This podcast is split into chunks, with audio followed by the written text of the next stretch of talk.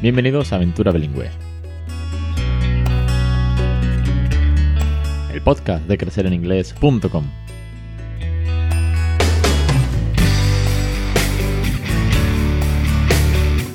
Capítulo 305, el 5 de abril de 2022. Muy buenas, mi nombre es Alex Perdel y esto es Aventura Bilingüe. Ya sabéis, el podcast sobre bilingüismo, los estilos, los consejos, las experiencias, las entrevistas, bueno, todo lo que tenga que ver con esa loca aventura, esa maravillosa aventura que le estamos enseñando, le estamos regalando una segunda lengua a nuestros hijos. Hoy es jueves, eh, un jueves especial aquí en Sevilla capital porque estamos de feria. Después de dos años sin feria, por fin estamos de feria.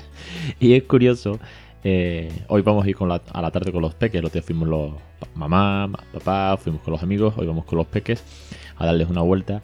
Y lo que es el bilingüismo, lo que es hasta la broma, lo que es divertirse al fin y al cabo de lo que siempre hablo, como eh, veníamos hoy en el coche después del cole y le venía yo cantando sevillanas en inglés a Raúl, inventándome la letra, diciendo tonterías. Sí, un juego que hemos hecho mucho, cantar en inglés, inventándonos la letra según pues, las cosas que vamos viendo en el coche o según cosas que vamos a hacer por la tarde. Y yo hoy venía con ritmo de sevillana cantándole canciones en inglés. Él me decía, para ya, daddy.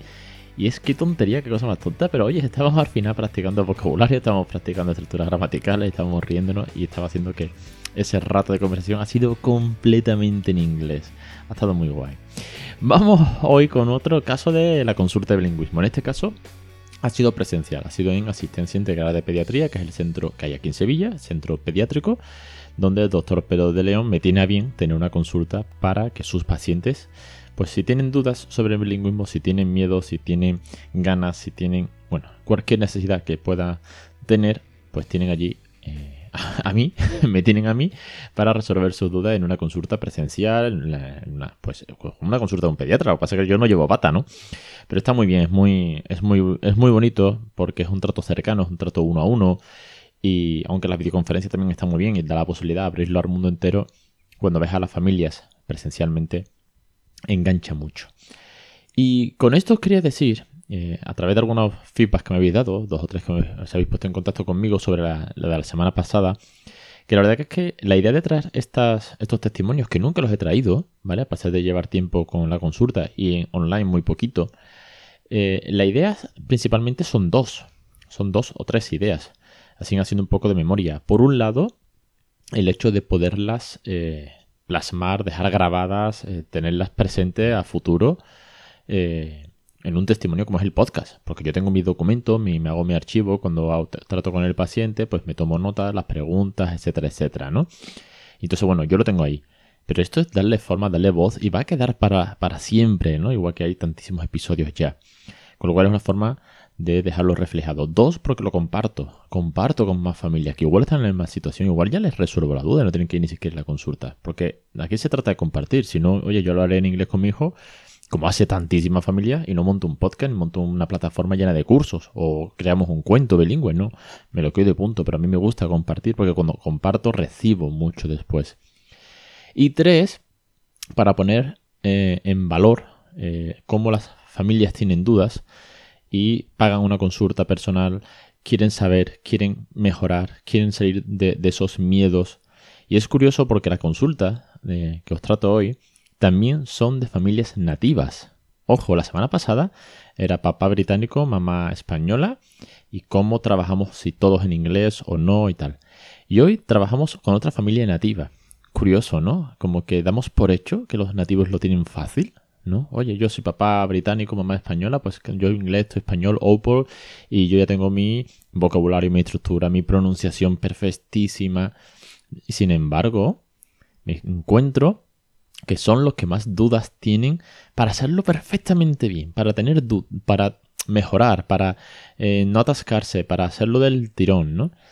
Y era, era muy chulo, era muy chulo porque si la semana pasada la niña ya tenía dos añitos, como os decía, ¿no? Y había escuchado el inglés y el español, en el caso de hoy os traigo otro caso, otra, otra familia nativa, con una casuística también muy interesante. Aquí se mezclan mamá española, ¿de acuerdo? papá italiano viviendo aquí en Sevilla. Os digo que esto es de la consulta eh, en Sevilla, consulta presencial. Mamá española, papá italiano. Pero quieren meter el inglés.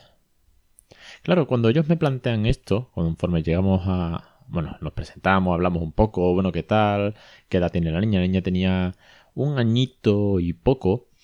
Y, me dicen, no, es que queremos meter el inglés porque eh, yo soy italiano, ella es española, que creemos que el inglés es muy importante. Ah, sí, sí, tal, ¿no? Bueno, pues sí, ya sabemos de qué va esto. Y le digo, pues mira, muy técnicamente podemos resolver la consulta de una forma rápida, porque yo os voy a explicar, os pongo siempre antecedentes, les hago un resumen. Bueno, pues si ya estáis haciendo OPOL, es correctísimo, lo tenéis muy fácil, si quieres meter el inglés, pues te coges un... les enseño las metodologías, ¿no? OPOL, Time and Play, Minority Language at Home, eh, tener una OPOL at Home, eh, emigrar, todas las opciones que pueda haber. Le digo, pues coges un, un Time Place y, ya está, pues en ese ratito, venga, pues la rutina del cuento, ¿no? Como siempre decimos, la rutina del baño, la tele solamente en inglés, pero los cuentos todo en italiano y tal, ¿no? Y técnicamente yo decía, joder, qué fácil, ¿no? Mm, creo sí. ¿Por qué, ¿Por qué están aquí realmente preguntándome por meter en inglés? Cuando técnicamente no es tan difícil, ¿no? Yo lo veo ya muy fácil, a lo mejor también con la experiencia, ¿no? Y esta familia tiene esa inquietud. Y cuando le estoy contando, yo veía que, se miraban, sobre todo me miraba a él, ¿no? Como miraba a su mujer, me decía, no, no, no, no. decía, bueno, pues espérate. Mm, si haces OPOL, quieres meter el inglés y quieres hacerlo de manera correcta, Tengan Place te cuadra muy bien, pero ¿por qué me dices que no? Quiero decir, ahí estaba el kit de la cuestión, ahí estaba el por qué estaba en la consulta y, el, y su duda, su planteamiento que me quería transmitir para que yo le diese el consejo, lo analizásemos, lo mirásemos, lo planteásemos y lo fuésemos trabajando en esa, en esa hora de la consulta y luego ellos hagan, oye, pues su planteamiento general.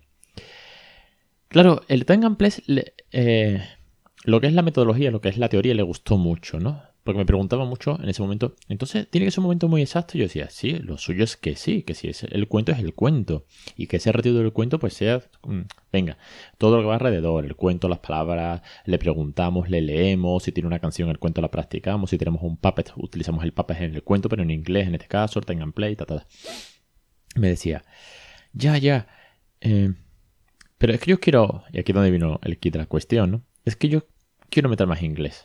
Yo decía, bueno, pues si es más inglés, claro, ya entonces vas a quitarte tiempo del italiano, que es el OPOL. Vas a, contra más time and place metas, más se convierte en OPOL, ¿no? El porcentaje va cambiando. Y ya me fue contando su paradigma, su experiencia internacional, eh, la cantidad de, de, sitios que había visitado, que hablaba otras lenguas o también las practicaba, pero que el inglés, que le encantaba. ¿Qué es que le encanta el inglés?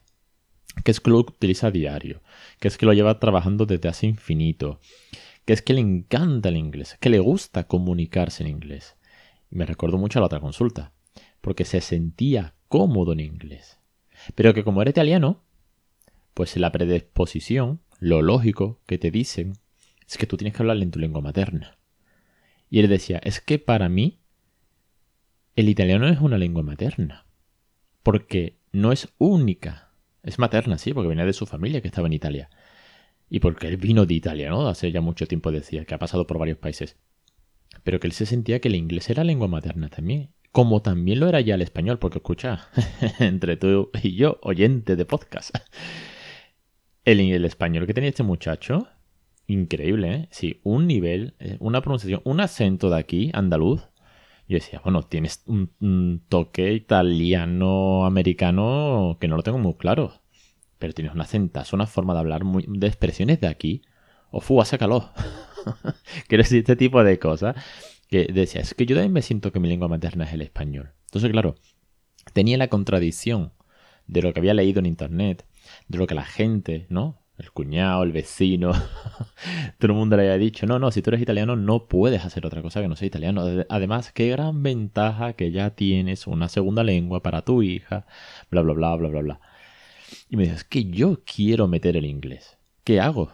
Es, mira, mm, ¿le has hablado en inglés a la niña alguna vez? Que tiene un añito. Digo, porque si es por tiempo, eh, a ver, no es que es... Mm, lo suyo es empezar con cero años, ¿no? Pero que con un año vas bien. Quiero decir, que sí que es verdad que la barrera de, de, cuando se hace el limpiado, es que no me acuerdo la palabra exactamente, de, de las neuronas, ¿vale? La poda. La poda de neuronas a partir del año del desarrollo del habla, bueno, pues es una gran barrera, pero con un año, con un año que tu hija aún no habla, pues tienes, tienes, así, si quieres empezar con el inglés, hoy, hoy es un buen día. Me dijo, no, no, si yo por mi cuenta, y esto te lo cuentan, es curiosísimo, te lo cuentan como en secreto, en plan, esto no lo sabe nadie. Porque claro, yo estoy haciendo Opol español italiano. No, no, si yo por mi cuenta, yo ya le he cantado, yo ya le he leído y le he dicho cositas y tal en inglés. Digo, ah, joder, pues felicidades, tío, claro que sí. Quiero decir, no tengas miedo a lanzarte. Que, es que ya os digo, es que al final las consultas son tan psicológicas en ese punto. Porque la teoría es una cosa, el cómo, los sentimientos, la emoción, el cómo se siente con, el idioma, el, lo, que desea, es, otro, es otra cosa, es diferente. Eso no está por escrito. Eso no hay, no hay podcast más allá de lo que yo pueda traeros aquí como testimonios y, que además no sirve de nada que yo me lo invente. Que si yo me lo invento me trabaría mucho, tendría, tendría que montarme un guion brutal, ¿no? Cuando esto es consulta lo tengo en la cabeza y no tengo más que contároslo. Bueno, pues me dice, yo quiero el inglés. Y digo, bueno, pues vamos a hacer una cosa. El español está claro. Mamá, español, ¿no? Dice mamá, sí, sí, yo español. Ah, el inglés lo entiendo, tal y que igual, pero yo español. Vale, perfecto. La sociedad, español, ¿no? La niña cole, los abuelos, Ok, español lo tenemos de sobra, ya cubierto. El inglés, ¿tú te sientes más cómodo en inglés? Sí. Vale, pues dale caña al inglés. Es decir, todo el día en inglés. Todo, todo, todo, todo el día. ¿Tú eres capaz de hacer todo el día en inglés? Me decía, sin problema ninguno. Es más, estoy loco por empezar. De verdad. Digo, vale. Le digo, ¿qué hacemos con el italiano? Entonces me dice, time place. Y le digo, eso es. Digo, lo has pillado súper bien. Por eso me estaba preguntando tanto lo del time place. Dice, ¿te parece bien? Me decía, me preguntaba, sois, geniales cuando me, me, habláis así con esa cercanía. ¿Te parece bien o crees que es correcto que cuando yo llamo a mis padres por videoconferencia, casi todas las tardes, o varios días a la semana, a Italia, por WhatsApp, ¿no? O por Skype o lo que sea, da igual, que cuando yo llame con ellos, ellos hablan en italiano, entonces yo voy a hablar en italiano. Y la niña está presente, aunque por pequeña que sea, pero lo típico, los abuelos, pues, que si le cantan una canción, que si le cuentan, que si le dicen dónde está mi niña bonita, estas cosas, ¿no? ¿Es ese un buen time and place? Y le dije, claro que sí. Claro que sí, ¿por qué? Porque estás focalizando en un momento concreto, ¿vale? Es es un momento exacto. Que además no solamente intervienes tú con ella, sino que además hay una o dos personas más. Sois dos o tres adultos hablando en esa lengua que ella va a ir conociendo. Además va a tener la parte emocional de que esa lengua es la lengua de sus abuelos, con los que va a conectar, los que va a querer en italiano. Y luego, algún otro time and place que tú te puedas montar para que no solamente sea esa videollamada, pues puede ser pues algún cuento, alguna canción, digo porque son recursos más fáciles o algún momento exacto. Entonces vino la segunda pregunta, la otra gran pregunta, ¿no? Como suele pasar. ¿Qué hacemos en la mesa? ¿Cómo juntamos todo este pifostio de dos o tres lenguas en la mesa cuando nos sentamos a comer? Y yo le dije, mira, sentíos cómodos. Si mamá continúa todo el tiempo en español porque le es lo más fácil, adelante. Perfecto. Si papá quiere ir pivotando de inglés con su hija y en español con mamá, pues como hago yo, como hacéis muchos de vosotros y vosotras, pues perfecto también. Y me decía, ¿y si ella se intenta animar y pone un poquito de inglés en ese rato? Él intentaba sumar todo el inglés, es que se le veía que tenía ganas. Entonces, bueno, digo, mira, esto aquí he terminado yo. Eso ya es algo personal, eso es algo que vosotros tenéis que ver si puede ser, si no puede ser, si ella se puede lanzar un poquito si ella puede sumarse, por ejemplo, al cuento en inglés. Quiero decir, ya entra en lo personal. El objetivo lo tenéis, ¿no? Venga, tres lenguas, ya tenéis el objetivo. La facilidad la tenéis porque el español es fácil, tu inglés para ti es materno y el italiano es materno y además con los abuelos, con lo cual, oye, lo tenéis fácil en cuanto a, la lengua en sí, ¿no? Aunque puedas buscar palabras concretas o expresiones concretas si no las tienes para los niños. Como el curso que tenemos de pronunciación y vocabulario, que hay 60 eh, podcasts me parece que son con listados de vocabulario, cada listado tiene como que 3 o 4 páginas de Word. Es decir, que, que si necesitas algo, joder, se busque y ya está. Digo, ahora lo que necesitáis es sentiros cómodos. En que cuando esto lo trasladéis a casa, cuando lleguéis a casa y lo hagáis, pues si tú quieres tu inglés directamente, lo haces directamente. Y si ella se quiere ir sumando, pues fantástico. Pero sí, no puedes forzar, ¿vale? Porque los adultos, si forzamos, nos escacharramos.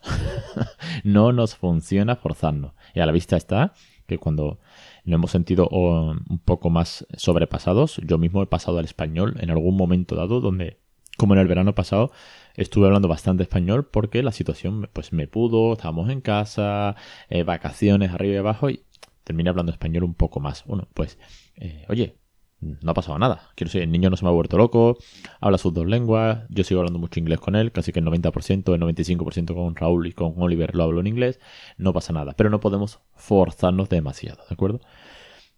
Así que eh, esa fue la experiencia.